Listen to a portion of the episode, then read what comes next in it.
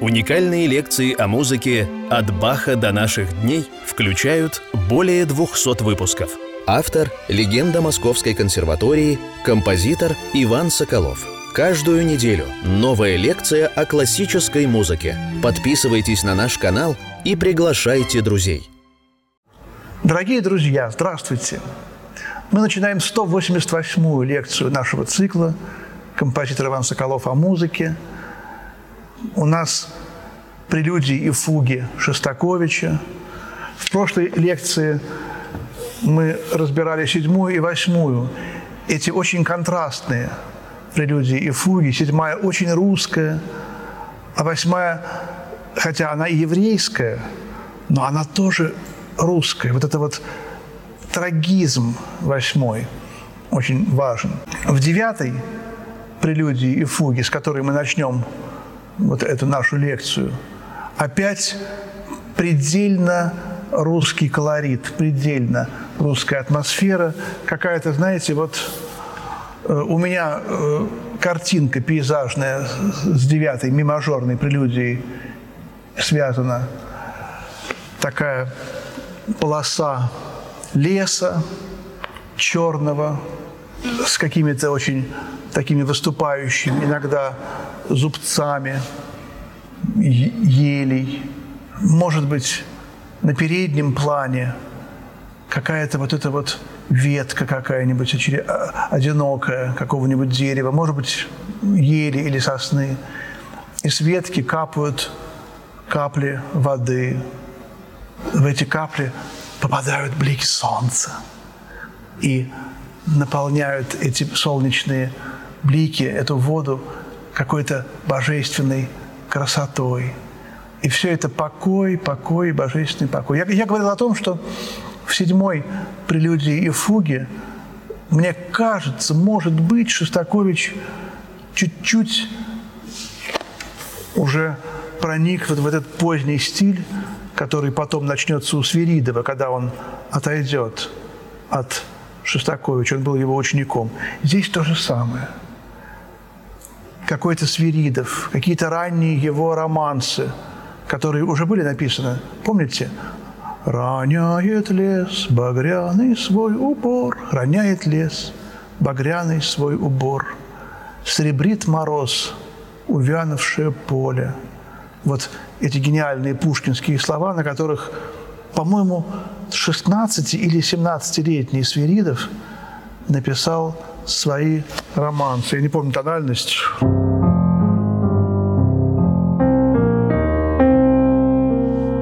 Сребрит мороз, увянувшая поле. Такая вот музыка, э, в которой Шостакович сразу почувствовал гений этого мальчика, юноши, почти мальчика – и в каком бы стиле не писал потом свою музыку э, этот гениальный человек, он впитывал в себя гений Шостаковича, э, потом он отошел от э, этого стиля, стал и создал свой. Неважно, и там, и там он был гениальным. Вот немножко коснусь этой проблемы. У Шостаковича были ученики, они все были под э, воздействием гения их учителя. И немножко, при том, что он был очень вежливым, дипломатичным человеком, иногда э, не то что обвиняют, а говорят, вот у Шостаковича все его ученики писали музыку в его стиле. И мой гениальный профессор Николай Николаевич Сидельников – он язвительно называл это все лжедмитрий или лже, лжедмитриевичи. Вот. Иногда казалось, что в этом есть что-то справедливое, но сейчас, понимаете, вот удивительно, как э, мы понимаем, что все эти гениальные композиторы, ученики его, которые иногда начинали, может быть, немножко одинаково, они потом все стали индивидуальностями, личностями. И вот эта такая пейзажная картинка, которую я нарисовал, линия, дальняя линия леса, дальний лес стоит стеной. Детское стихотворение Токмаковой Ирины из моего детского цикла 50 детских песен. Классическая с картинка каких-то и детских, и взрослых пейзажей, стихотворений. Черная линия леса на фоне облачного неба. Что может быть более русское? И вот здесь это есть. И вот эти вот какие-то треугольники каких-то выделяющихся елей – это одна линия, нижняя линия баса в этой прелюдии.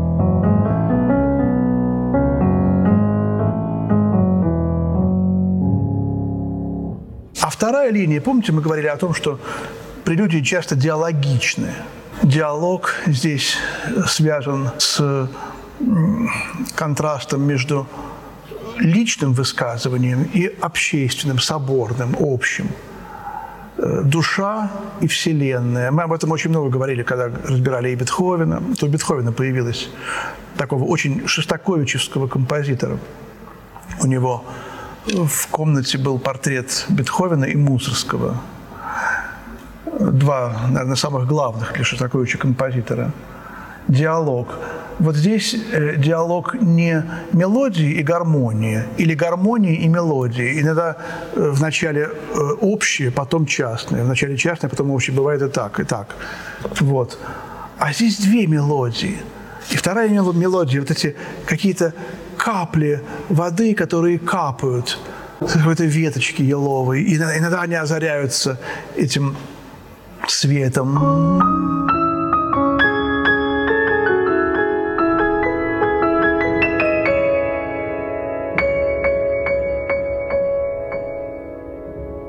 вот эта вот чистая-чистая диатоника, которая после предыдущей очень хроматической, трагической, надрывной, стонущей фуги фа диез минорной, она как отдохновение воспринимается. То же самое, помните, было в картинках с выставки.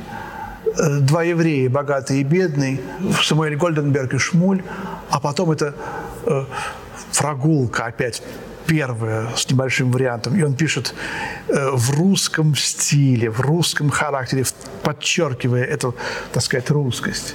Давайте послушаем прелюдию. Ми мажор, пока без фуги.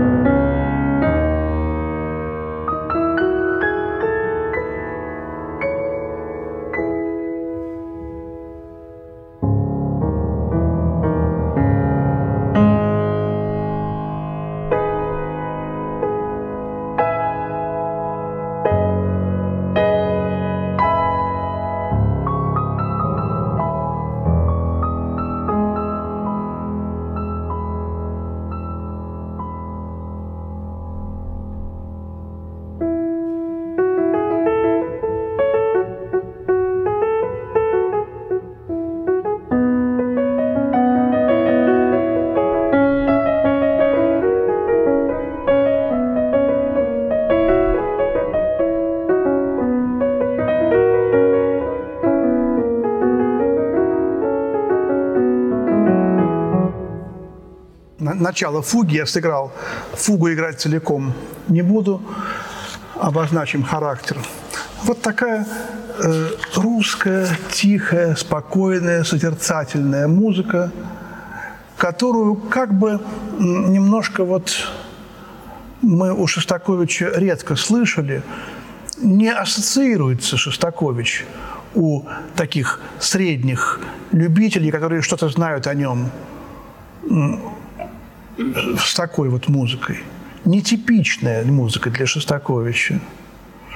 Ассоциируется с польками, с вальсочками, с кривлянием или с каким-то таким надрывным, жутким трагизмом, каким-то страшным. Вот либо то, либо это. А вот такой покой, чистый, светлый. Таких фотографий мало у Шостаковича. Обычно он всегда нервный, кусающий э, пальцы или ручку, или почесывающийся, подергивающийся. Не всегда он был таким. И мне кажется, что вот это вот страшное событие 48 года, которое как бы многих надломило, и учеников его, и композиторов уже крупных, великих, оно иногда где-то что-то в каком-то плане э, оказало на него и положительное влияние. Конечно, так нельзя говорить, это была трагедия для русской музыки. Но в какой-то момент он вдруг стал больше времени проводить с семьей. Он сидел с детьми, он любил пасьянсы раскладывать с детьми, с женой. Какой-то покой стал у него. Где-то что-то он чувствовал, что не оставит его Господь. Слово «Господь», произносил ли он слово «Господь» в мыслях? Думаю, что, может быть, и да. Где-то вот чуть-чуть. И вот этот покой, он чувствуется в этом цикле. Э, этот цикл он не стал бы писать, если бы не Э, вот эта вот какая-то тишина и пауза, которая у него в жизни возникла.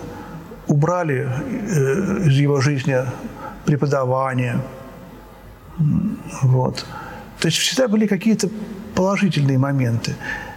В этом цикле есть э, взрывы. В этом 87-м гениальном фантастическом опусе есть вот взрывные. 15-е,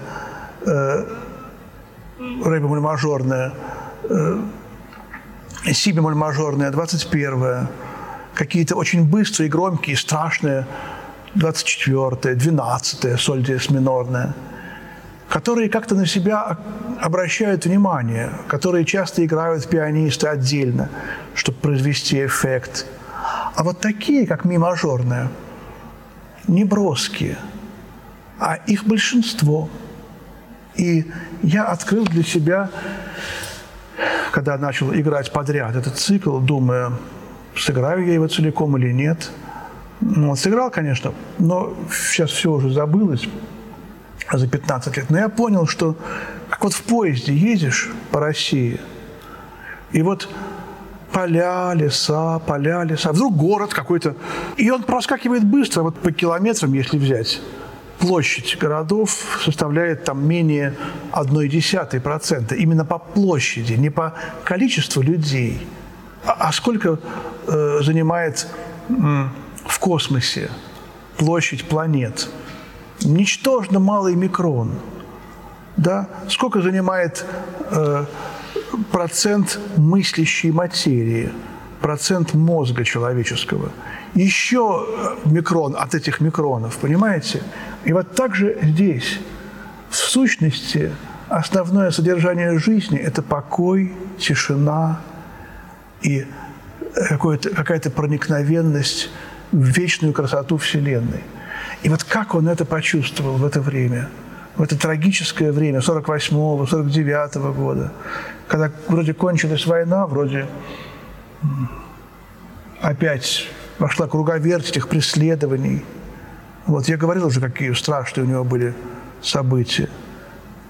Э, такая книга есть Бетти Шварц. Не так давно, но она вышла, эта книга.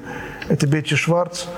Она недавно скончалась в Америке в возрасте далеко за 90.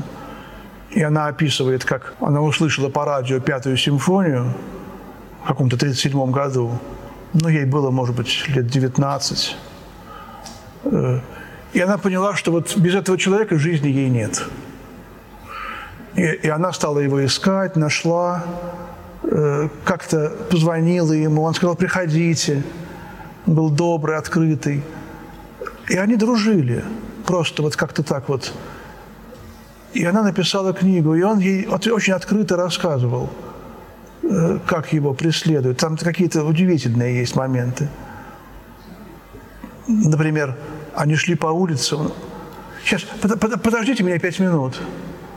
Э, вошел в какой-то магазин, она заглянула, увидела, как он пьет водку на троих, закусывает куском колбасы с какими-то жуткими типами. Я же вам сказал, не заходите, вам сюда нельзя. Такие сцены. Или вот, например, он говорит, восемь раз звонила какая-то женщина. У нее там была какая-то сложная система. Говорит нет кому-то. Ну, в общем, она каким-то образом пробилась.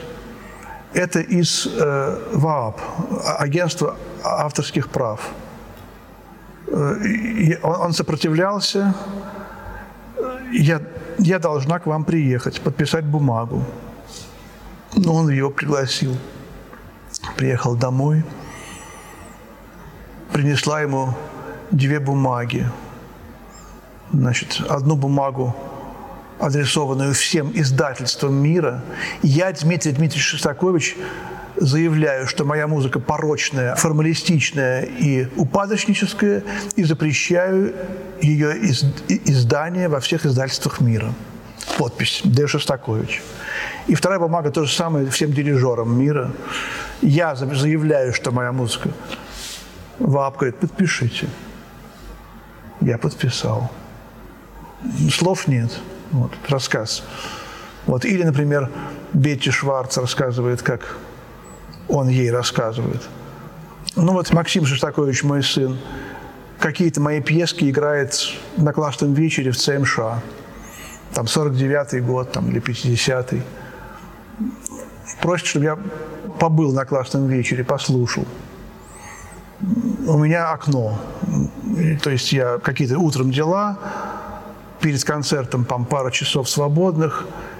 Я договариваюсь, чтобы зайти в класс к Борисовскому, альтисту, Вадиму, и посидеть у него в классе, послушать, как он занимается пару часов.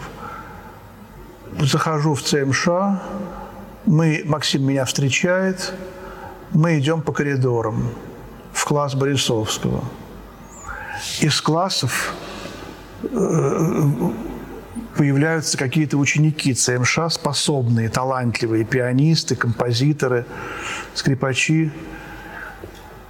Я слышу. Композитор Шостакович, формалист, вон из нашей школы. Тебе нет места здесь у нас.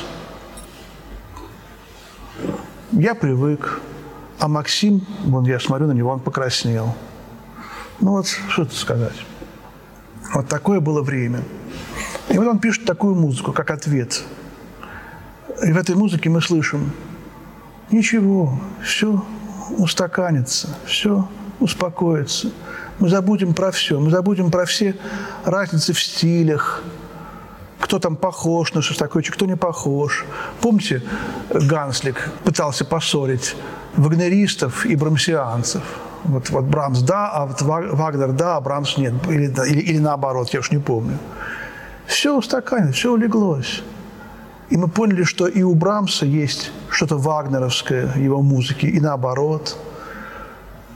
Помните вот это вот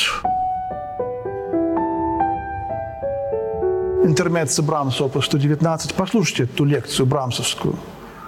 Я там говорю, что там есть э, какие-то моменты почти из Тристана – и наоборот, мистер Зингера Вагнера, ну там же полно брам брамсианского. Сейчас вот какие-то, понимаете, вот Свиридов, ах, он такой секой, он такой вот э, не понимал авангард, против консерватории восставал. Да все это ерунда, это все он говорил что-то такое, все забудется. Или наоборот, авангардисты. Они все гениальные. И Свиридов тоже гениальный. То, то есть музыка – единый организм. Все в какой-то момент делается одним общим, единым, и уходит только небожественное, неталантливое, ненужное э, будущему. Вот видите, Бах остался.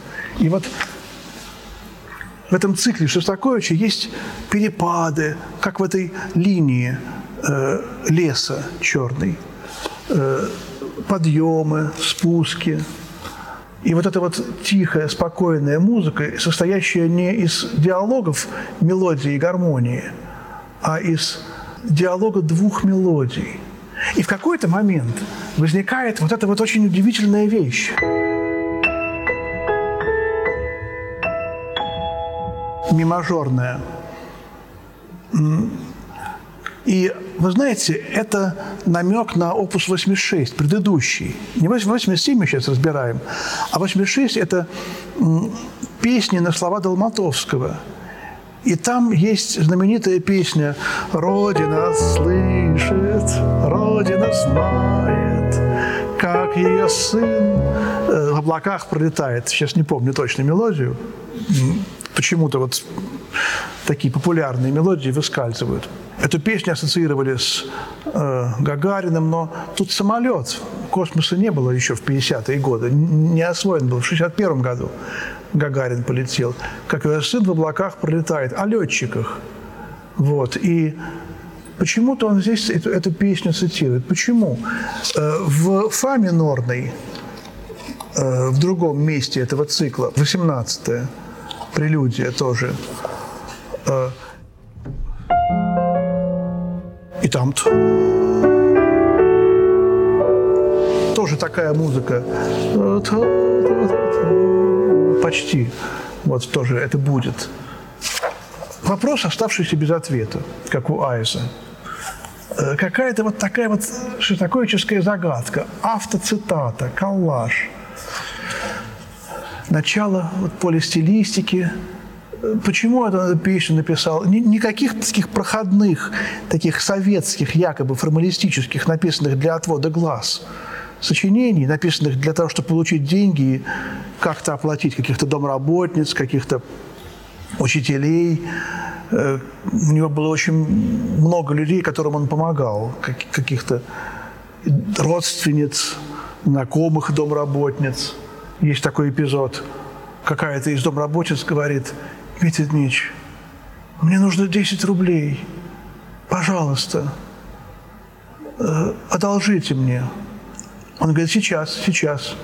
Выходит из квартиры, поднимается к соседу, одалживает у него 10 рублей, которых у него нет. Возвращается и дает своей домработнице. Вместо, вместо того, чтобы сказать там завтра или там подождите, э, у меня нет.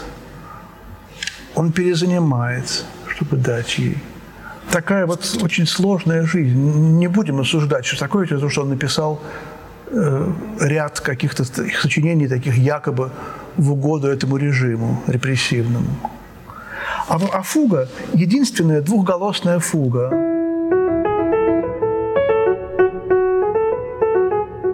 Такая невзрачная темка, какая-то трень-брень как будто бы – вот. Помните, тоже единственная двухголосная фуга у Баха в первом томе хорошо темперированного клавира. Но ну, там хроматизм, там ми, ми минор, это трагедия, это Голгофа. Ми мажор более э, такая пасторальная тональность. Должанский связывает эту фугу с наигрывающими на дудочках, на рожках пастухами, которые сидят в поле и перекликаются. Другой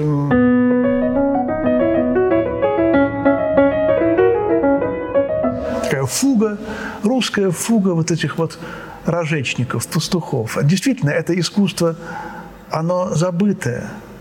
Забытое искусство народных наигрышей на деревянных жалейках. Вот. Шостакович писал об этом в своей гениальной книге. Вот эти разговоры его, когда он открылся, это удивительные разговоры, открылся э, с Волковым. писал о том, как был съезд лирников в какие-то в 30-е годы.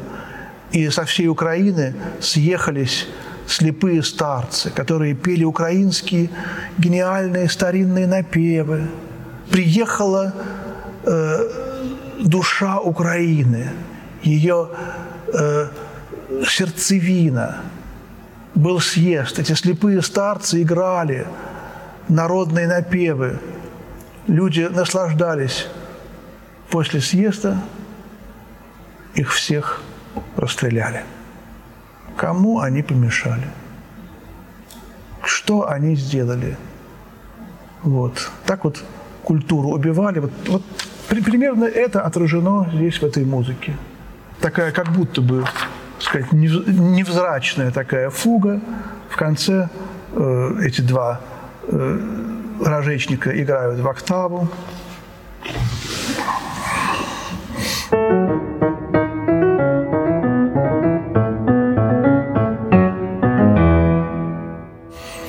Вот. И следующее прелюдия и фуга до диез минорная.